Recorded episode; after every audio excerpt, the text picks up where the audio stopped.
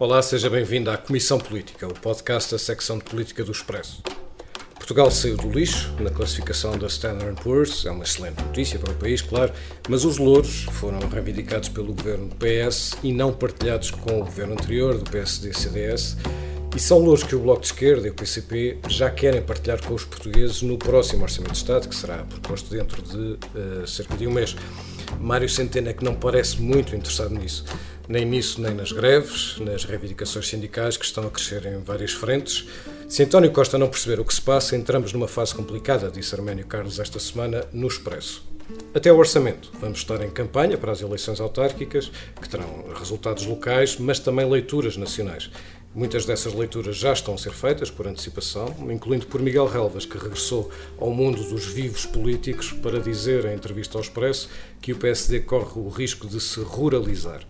Nós vamos falar disto com a Ângela Silva, jornalista da secção de política do Expresso, que entrevistou Miguel Relvas, com a Rosa Pedroso Lima, jornalista também de política que acompanha as esquerdas e os movimentos sindicais, e com o Filipe Santos Costa, que me acompanha como residente neste podcast. Eu sou o Pedro Santos Guerreiro e estamos a gravar na manhã de 20 de setembro de 2017, dia em que António Costa vai discursar na Assembleia Geral das Nações Unidas, onde Donald Trump chamou Kim Jong-un de Rocket Man, admitindo destruir a Coreia do Norte. São coisas que não nos saem da cabeça, como aliás falaremos no final deste podcast.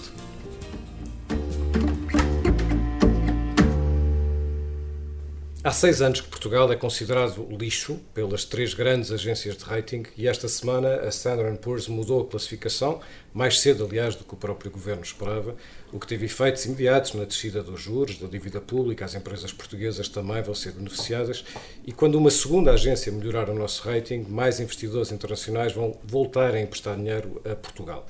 Mas além destes efeitos financeiros, há consequências políticas. Primeiro na partilha dos méritos, mas também na partilha dos benefícios. Eh, o PCP e o Bloco de Esquerda, Mariana Mortágua disse esta semana que o déficit já está abaixo demais. Estes partidos veem nesta descida eh, do rating, ou melhor, nesta subida do rating, uma folga para melhorar as suas reivindicações e elas não são poucas. Ângela uh, Silva, uh, foi por isso que o Ministro das Finanças deu imediatamente uma entrevista para esfriar a temperatura para o orçamento? Foi sem dúvida. Mário Centeno o que veio fazer foi exatamente colocar gelo nos pulsos da geringonça e avisar que a festa não acabou. Uh, eu acho que ele tem um discurso que é completamente ao contrário do, do que tem a sua, a sua parceira, Catarina Martins, é parceira, por muito que ele se tente esquecer disso de vez em quando. Ele acha que o déficit tem que continuar a baixar ele acha, sobretudo, que a dívida tem que baixar consideravelmente. Ele, ele põe a tónica no facto de termos a quarta maior dívida.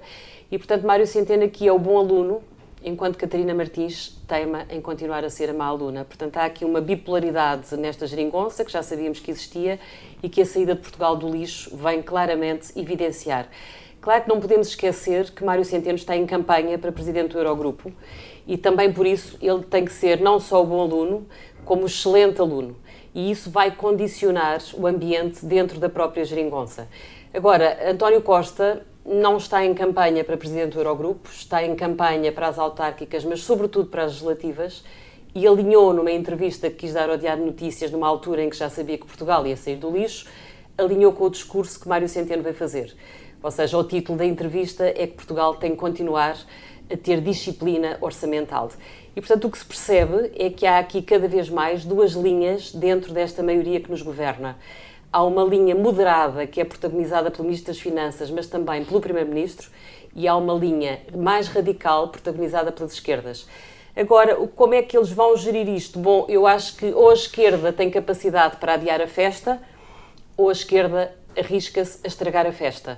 Eu apostaria que daqui até às legislativas a esquerda vai adiar a festa, ainda que disfarçando, e o PC poderá estragá-la depois das legislativas. As vozes à esquerda são as esquerdas, não é? E nós temos ouvido uh, repetidamente, todos os dias nós ouvimos uma série de reivindicações do Bloco e do PC.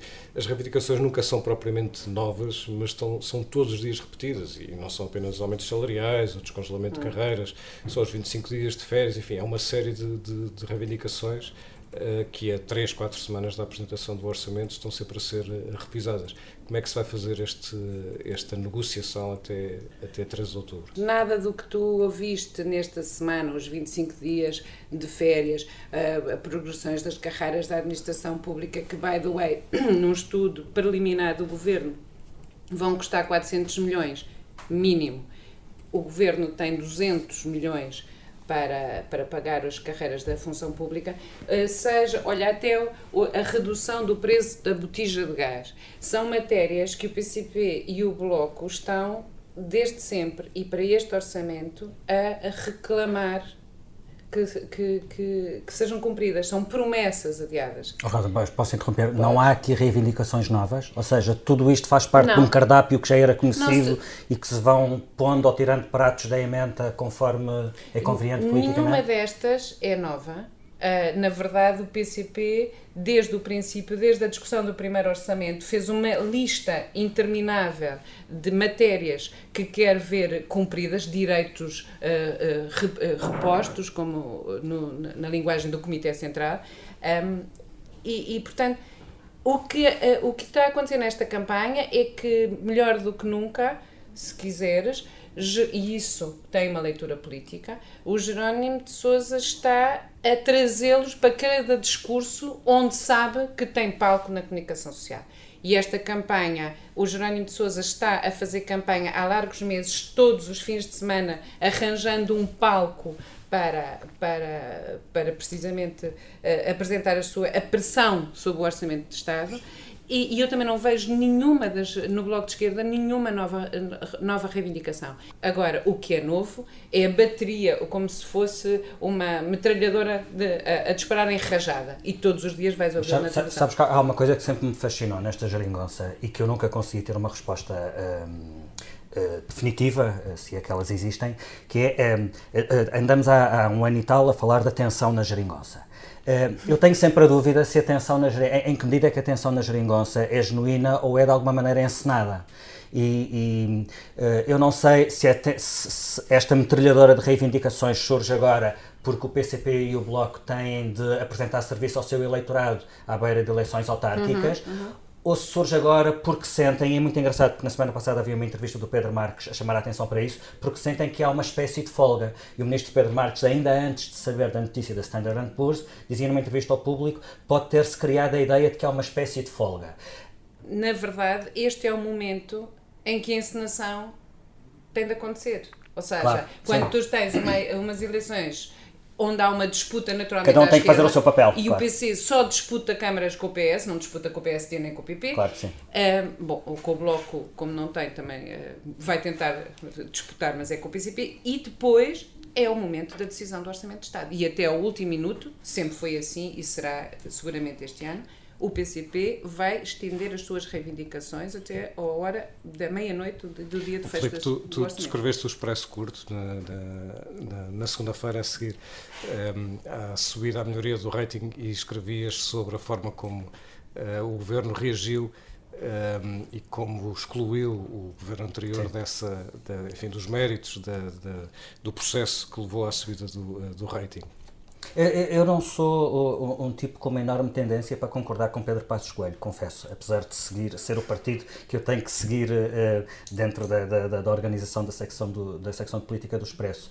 Um, mas neste caso, Pedro Passos Coelho acusou António Costa de sectarismo e de ser faccioso e mesquinho. Eu acho que poucas vezes adjetivos tão, tão sérios e tão graves foram tão bem aplicados. Acho que a forma como António Costa reagiu, riscando riscando da fotografia, riscando da história o papel do governo da coligação nesta recuperação de Portugal, é, é, é, de facto sectária, é de facto mesquinha. E aliás, Marcelo Rebelo de Sousa, pelo contraste e pela serenidade, pela serenidade com que reconheceu o mérito dos dois governos, sublinhou tudo isso, sublinhou o erro da, da, da, da reação de, de, do António Costa. E, e o António Costa, confrontado com isso, disse que o que existem são factos. Bom, então vamos a isso. De facto, a recuperação do crescimento das exportações, da criação de emprego, começou no último ano do governo da coligação. De facto, o ritmo dessa recuperação abrandou no último trimestre de 2015, por causa da incerteza relacionada com as eleições e com o chumbo do segundo governo uh, da, da, coligação, e de facto o ritmo de crescimento do produto em 2016, ou seja, no primeiro ano do governo PS, caiu para metade do que tinha sido em 2015. E sim, de facto, em 2017 a melhoria dos indicadores voltou a ser robusta e agora, agora sim ultrapassou, ultrapassou o último ano da coligação. Agora, factos todos juntos, não há como não reconhecer que o governo anterior teve um papel no, no, no teve um papel importante para este desfecho de sexta-feira passada e, e digo-te mais, António Costa não precisa disto para brilhar, pelo contrário, este tipo de atitude só diminui, eh, só, só diminui, só diminui António Costa. Se me permite, há aqui um outro facto, é que desta vez sim, Pedro Passos Coelho foi politicamente hábil e foi rápido a colocar-se claro na fotografia sim, onde tem pleno direito de estar. Plenamente. Em vez de vir amargo, dizer mal e que não sei o que mais e que este governo fez pouco e que o governo dele. Ele veio-se pôr na fotografia com um ar leve, feliz, bem disposto com a boa notícia que Portugal tinha acabado de receber. E portanto, olha, pelos vistos, a saída do lixo também deu alguma inspiração a um líder que está em queda progressiva há bastantes meses. Rosa, tu entrevistaste o secretário-geral da CGTP na entrevista que foi publicada no sábado no Expresso.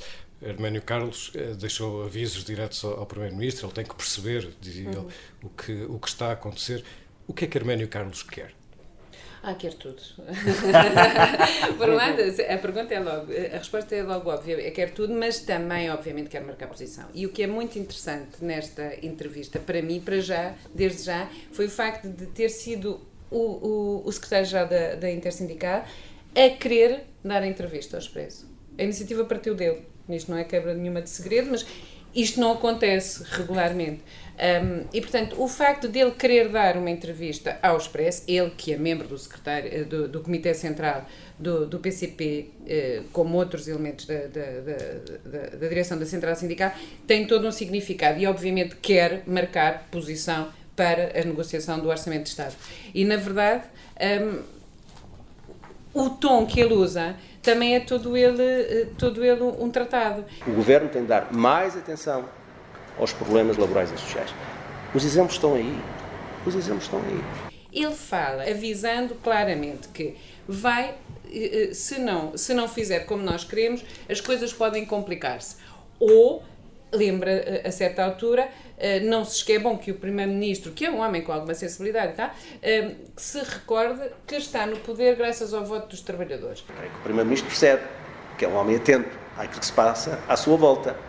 Não perceber isto leva a que, a meio do mandato, se entre num processo complicado. Isto parece aquele tom de ameaça, é um misto da mãe que diz ao miúdo: uh, Tu uh, vais, vais de castigo se não comes a sopa, uh, com aquela coisa: agarrem-me se não vou-lhe à, cara.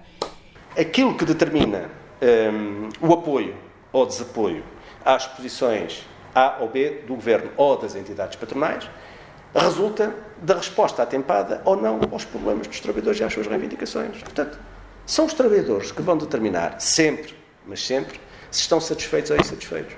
Nós não queremos que isto, que este processo volte para trás. Em ambas as situações, o arménio de facto está a querer ameaçar, mas está doido para que não tenha de sair à rua, não tenha de, de castigar o miúdo, não tenha de.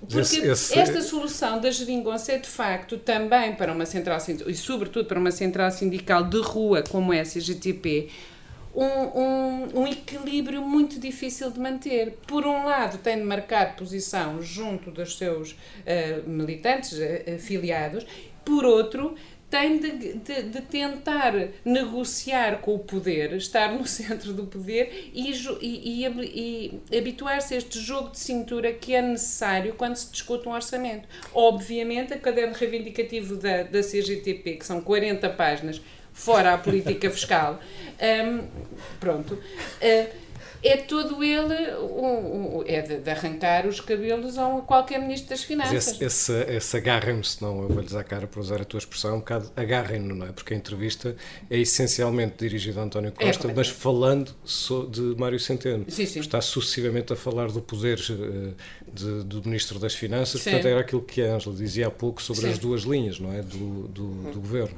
Não sei se não há aqui uma terceira linha, Rosa, por acaso eh, acho que é curioso pensar-se até que ponto é que esta entrevista de Arménio Carlos e provavelmente outras declarações que temos ouvido a dirigentes do Partido Comunista também não reflete uma certa tensão que existe dentro do próprio PCP entre uma linha mais dura e uma linha mais flexível. Uhum. Temos falado disso uh, regularmente. Jerónimo Sousa, quanto tempo dura? Jerónimo de Sousa, no fundo, protagoniza uma linha mais flexível dentro do Partido Comunista, mas há outras linhas que querem verdadeiramente uh, libertar-se desta solução uhum. uh, de apoio ao Partido Socialista. E, portanto, não sei até que ponto é que isso não é, neste momento, também uma tensão que está mais viva do que nunca dentro do partido. O que é que tu achas?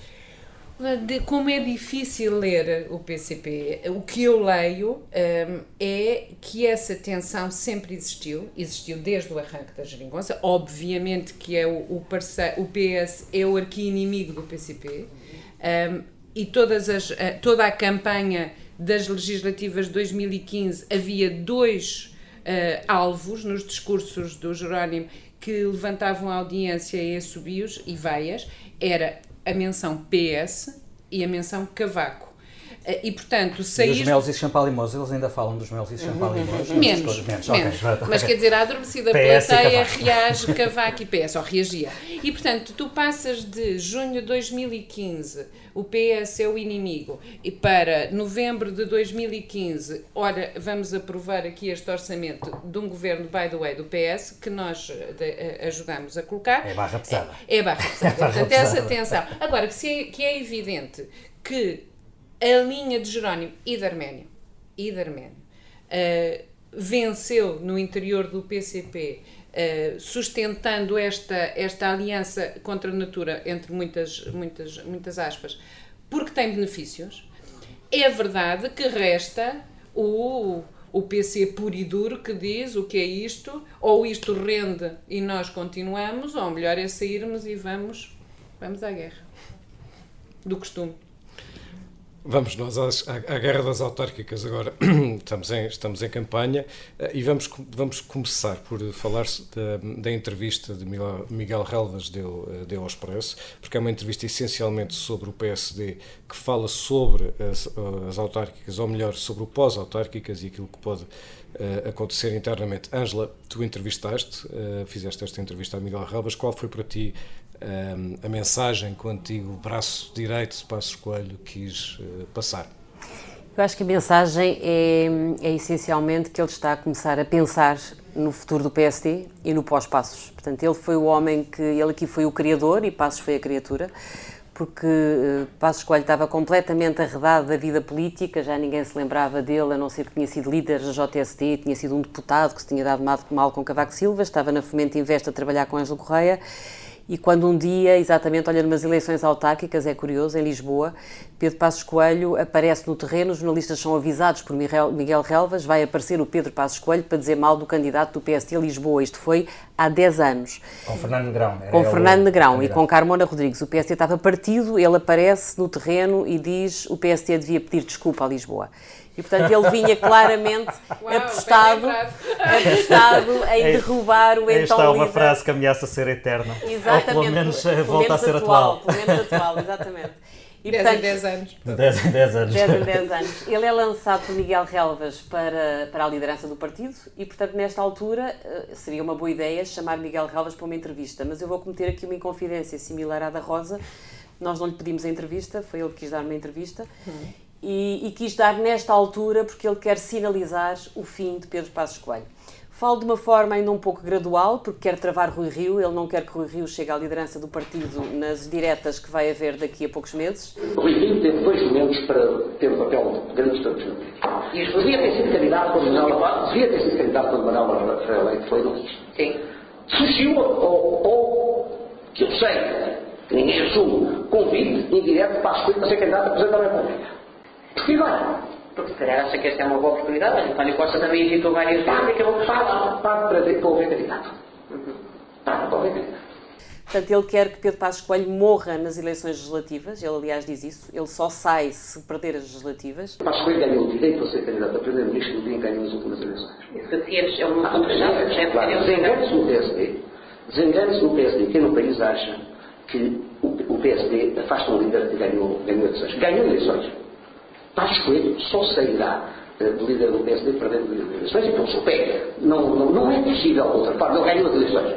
E ele começa a preparar o pós-passos. Portanto, ele lança nomes, nós podemos achar que são nomes que alguns deles nunca tínhamos pensado. E se falarmos com ele, ele diz: Bom, quando falo de Miguel Pinto Luz, também há não sei quantos anos, há 10 anos, ninguém imaginava que Pedro Passos Coelho pudesse voltar ao ativo. Portanto, ele volta a pôr-se no lugar de player, em que tem cartas para jogar, tem nomes para lançar, quer condicionar o jogo e quer ter uma influência direta e forte na escolha do novo líder do Partido Social Democrata. Acho que a entrevista teve, sobretudo, esse objetivo. Depois, a questão das autárquicas é instrumental. Portanto, ele diz que o PSD vai sair ruralizado destas autárquicas, porque vai perder eleitorado nas áreas metropolitanas e, sobretudo, em Lisboa e no Porto.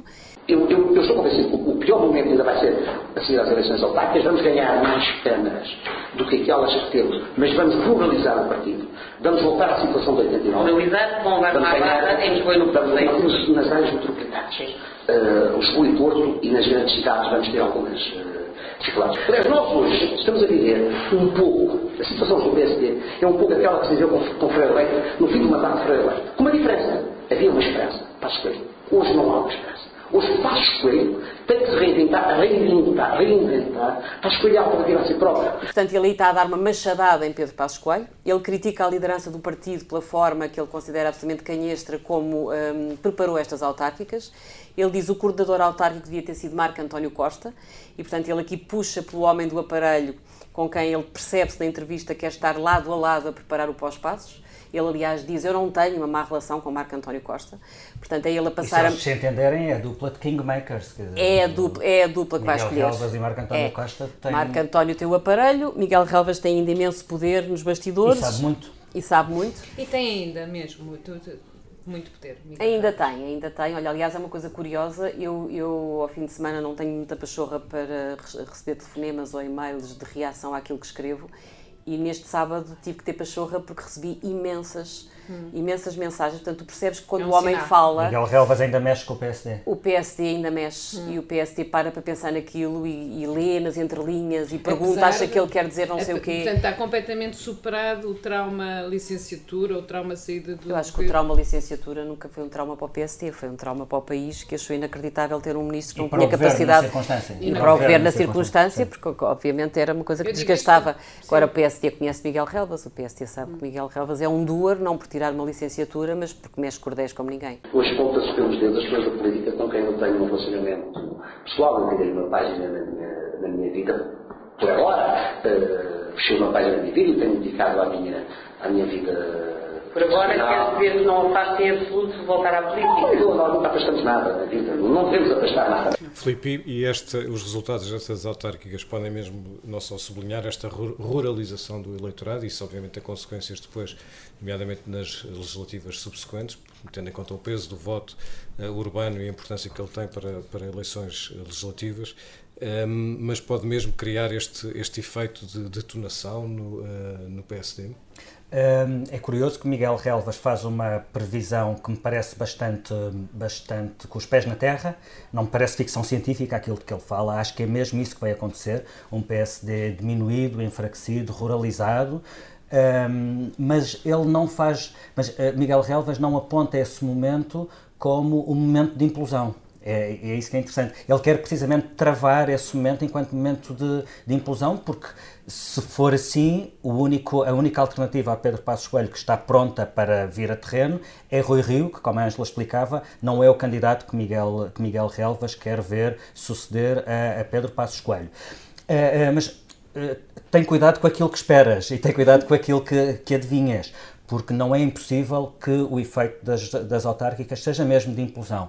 E aí vai ser importantíssimo o resultado de Lisboa e do Porto. A sondagem desta semana do JN sobre Lisboa antecipa um terremoto político. A possibilidade do CDS ficar à frente do PSD em Lisboa é, é, um cenário de pesadelo e atenção, eh, Pedro Passos Coelho não foi eh, audiência na questão, não, não foi espectador na questão de Lisboa. Foi ele que escolheu a sua amiga e vice-presidente do PSD, Teresa Leal Coelho, para ser a candidata, tarde e a más horas, completamente impreparada e sem duas ideias uh, originais ou interessantes para apresentar no momento em que foi, em que foi lançada como, como candidata. E, e é, é, muito interessante que nos últimos dias Pedro Passos Coelho já começou a baixar as expectativas em relação a estas eleições.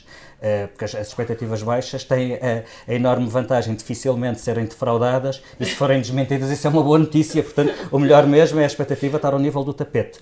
Porque um, aquilo que foi um, a fasquia que foi fixada há um ano pelo PSD para as autárquicas foi ter mais presidências de Câmara e, portanto, ter uh, conquistar a, a liderança da Associação Nacional de Municípios. O que Pedro Passos Coelho vem agora falar é ter, é ter é o objetivo de ter o maior número de mandatos. Uh, isto significa juntar no mesmo saco Junta presidentes de, de, Câmara, juntas de freguesia, vereadores, deputados municipais, deputados de freguesia. Não é por aqui que se mede uma vitória eleitoral. Vi eh, uma vitória eleitoral nas autárquicas mede-se por presidências e o sinal que as autárquicas dão mede-se pelo número de votos.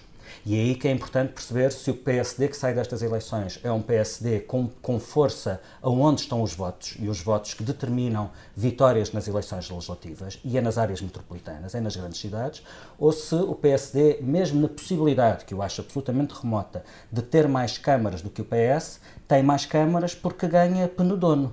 E eu falo de Penedono não é por acaso. É, Onde é que é Penedono? Mas isso é, por acaso é difícil. Não, não, não. não, não. Atenção, o PCP nunca conseguiu. Penedono é o conselho mais pequeno que o PSD conquistou há quatro anos. Uh, e é uma Câmara, ou seja, na contabilidade de câmaras, do, quando claro. contamos quantas câmaras o PSD o tem, o Corvo, o Corvo é do PS, mas podia ser o Corvo, mas Penedono é do PSD. Mas Penedono valeu, valeu ao PSD há quatro anos 1.200 votos. Uhum. Uh, não é a mesma coisa ganhar o Penedono ou ganhar Lisboa ou Porto. Nem sequer é a mesma coisa que ganhar Sintra, Gaia ou Oeiras. E eu fui olhar para, as, para as 15 maiores, os, os 15 maiores municípios do país em termos de população, e dos 15 maiores municípios do país em número de habitantes, o PSD tem dois. O PSD já foi o grande partido autárquico do país. O PSD nos 15 maiores municípios tem dois. Tem Braga e tem Cascais. E nesses 15. Mas podes sempre dizer que é por causa do, do, do envelhecimento da população e da diminuição não, da é, não, é seguramente porque o PSD deixou de, dar, deixou de ser a escola de quadros que foi, hum. deixou, de ser as, deixou de ser o partido de enraizamento autárquico que foi e nestas eleições manifestamente desvalorizou a preparação das eleições autárquicas, tudo aquilo foi, tudo aquilo foi um desastre. E vale, destas 15 Filipe, pode, vale ganhar, pode ter a possibilidade de ganhar apenas duas. Portanto, no melhor cenário, das 15 maiores câmaras, o PSD poderia sair destas eleições com quatro, para além de Cascais e Braga, eventualmente ganhar Odivelas e, quem sabe, Sintra mas mesmo, no, mesmo o melhor cenário é mau. É mau, sim. sim mas não sim. perde todas para o PS, também perde muitas, vai perder para movimentos de cidadãos, ou neste caso do PSD. Para as contas do PSD isso não muda muito. Uh, não muda nada, é. Não, não muda nada. Não, mas não, até, acho que apesar só... de tudo vale a pena pensar, eu confesso que não tenho o ano exatamente, mas sei que Cavaco Silva levou uma abada política numas autárquicas antes de ter a sua segunda maioria absoluta. É verdade, mas Portanto, estava, não é impossível, estava no poder, estava no poder. ou seja, controlava o jogo de uma maneira que um partido da oposição oposição não, não controla. consegue controlar. Uh, e isso faz toda a diferença. Faz, e... mas talvez dê para Pedro Passos Coelho sobreviver até às legislativas. Acho que aí Miguel Relvas é capaz de ter razão, ou seja, o rombo vai se sentir muito em Lisboa e no Porto, mas uh, é expectável que o PS ganhe as autárquicas, porque a margem que tem de vantagem relativamente ao PSD é imensa e, portanto, não acho impossível que Passos consiga aguentar até às legislativas, ou seja, mais dois anos. Agora, Marcelo Rebelo de Sousa, que era o grande comentador e continua a ser o grande analista político, foi o primeiro a dizer que as autárquicas podiam significar um ponto de viragem e a abertura de um novo ciclo. E, portanto, é neste despique, é quase como dentro da geringonça, que, que estão as grandes dúvidas. Há coisas que não nos saem da cabeça. Uh, e nós vamos fechar o, o, este, este podcast, assim, aliás, como todos os episódios, precisamente com, com, com o que não nos sai da cabeça. Felipe, o que é que não te sai da cabeça? Olha, esta semana não me sai da cabeça isto. O Nós Cidadãos, a nossa candidatura, defende que os transportes públicos em Lisboa devem ser completamente gratuitos para residentes. Deve haver uma discriminação positiva. Aliás, tá bem, tem que haver uma é discriminação consegue? positiva. Consegue-se aumentando o preço dos bilhetes para todos os que não são residentes da cidade de Lisboa.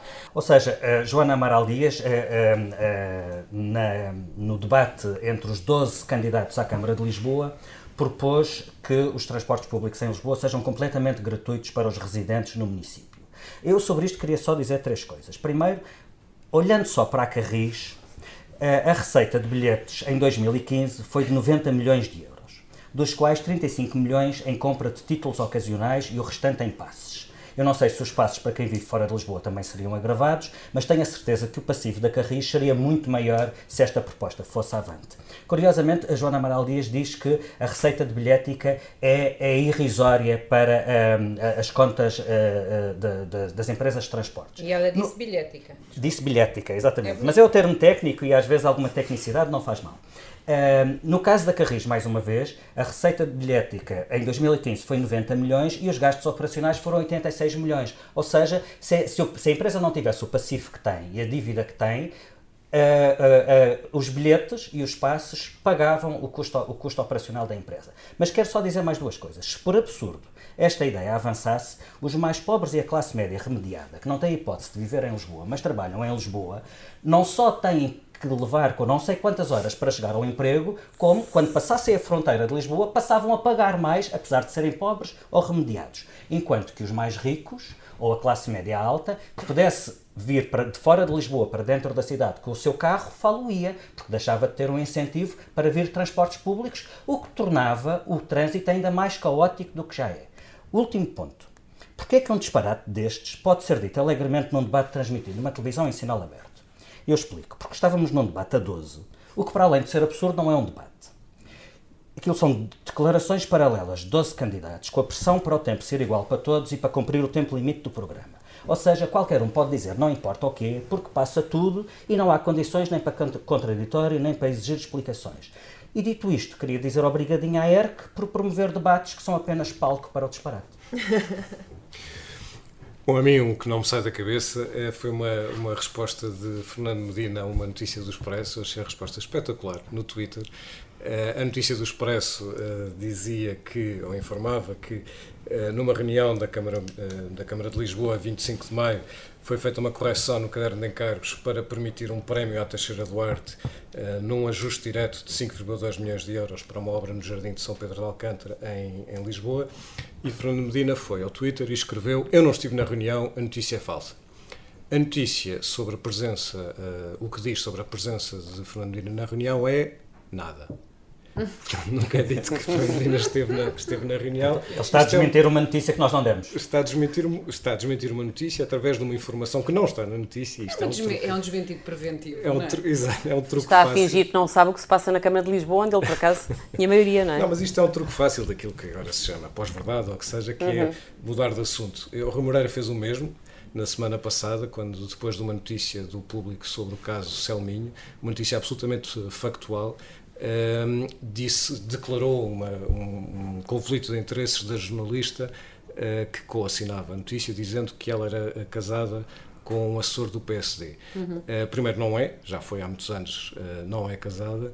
Segundo, a notícia nem sequer é só da jornalista, a jornalista em causa, que é uma jornalista muito experiente e que tem uma carreira muito, muito credível de muitos anos de, de, de, de investigação e de jornalismo político, portanto passa perfeitamente a, a incolma este tipo de, de acusações, que nem são acusações, eu lamento dizer, acho que é uma velhacaria fazer isto, porque, independentemente de tudo, é sempre uma forma de não falar do que está na notícia porque sobre isso o Rui Moreira também nada disse, como o Fernando Medina também nada disse, e o truque é sempre o mesmo, é mudar de assunto e pôr em causa uh, coisas que não estão nas, nas notícias e, e, e assim evitar São os assuntos. São habilidadezinhas, como se diz agora na política. É? Ângela, o que é que não te sai da cabeça? Olha, a mim não me sai da cabeça pensar a sensação horrível que eu teria se amanhã me sentasse a tomar o pequeno almoço com o meu filho de 16 anos e ele me dissesse que me ia processar porque eu não o deixava mudar de sexo. Uh, vi que há uma proposta do Bloco de Esquerda nesse sentido. Essa proposta é um terror. Um jovem de 16 anos não pode tirar a carta, não pode votar, não pode comprar minis à noite quando vai sair para os copos com os amigos. Uh, tem sempre imensas dúvidas existenciais, não sabe que curso é que quer tirar muitas vezes, não sabe se, tendo ido para letras, não devia ter ido para ciências, não sabe se quando acabar o 12 ano quer fazer um gap year ou quer entrar de cabeça em Harvard não sabe, se calhar, se quer ter um namorado ou uma namorada. Uh, e tudo isto tem que ficar um pouco no mesmo pacote e, portanto, da mesma forma que ele precisa dos pais, de ouvir os pais e os pais têm que estar presentes em todas essas decisões, é impensável imaginar que um jovem de 16 anos possa decidir se quer mudar de sexo sem que os pais tenham uma palavra a dizer, e é ainda mais impensável querer pensar na hipótese do filho processar o pai e a mãe. Parece Sobretudo porque será o pai e a mãe a pagar o processo também, não? Não era isso que eu estava a pensar, é que se, pois, eu, ainda tem mais quantos essa. anos ele tem, durante quantos anos ele teria que guardar a mesada para poder pagar ao advogado? Exatamente, já que, já que quer ser tão independente, já que quer ser tão independente, já que quer ser tão independente, exatamente, também teria que pensar acho, nisso. Acho que vais receber muitos e-mails por causa disto. Espero que sim. Rosa, o que é que não te sai da o cabeça? O que não me sai da cabeça é o caso Tony Carreira. Oh, finalmente um tema sério neste programa. Finalmente, até porque... Coisas importantes. O, problema Tem é música. que as canções do Tony Carreira são como as sticky bombs. Colam-se na cabeça, não é? E portanto há truques, nós não podemos repetir. Não, não, não, não, vais passar uma semana. Acontece o mesmo na festa do Avante e nas campanhas eleitorais do PCP com a Carvalheza. Não se pode cantar, não se pode cantar uma música do Tony Carreira alto, porque senão, sem o risco de ficarmos a cantá-la durante uma semana. E portanto, agora que eu percebi que, este, que ele foi, plagiou, ou seja, cometeu 11 crimes de plágio. Alegados, alegados. Ele diz que foi falta de experiência, mas uma pessoa que copia uma vez, ok, é falta de experiência. Copiar 11 ah, deve ser a primeira já tinha uma grande já experiência. experiência demais. Já é, uma, já é um vício. Mas o problema é que a, a, a, o Tony Carreira, um, como, quando, quando nós cantamos a canção dele, agora eu sinto-me cúmplice, coautora de um crime, porque estou a reproduzir uma canção que foi copiada. Minha nossa, e tem este onde é que isso drama... já vai? Oh, Rosa, não, não penses mais nisso. Não, ajudem-me, Tirem isso da cabeça. Bom, nós começamos com o Rocketman e acabamos com Sticky Bombs. Até para a semana foi a Comissão Política. Estás tramado.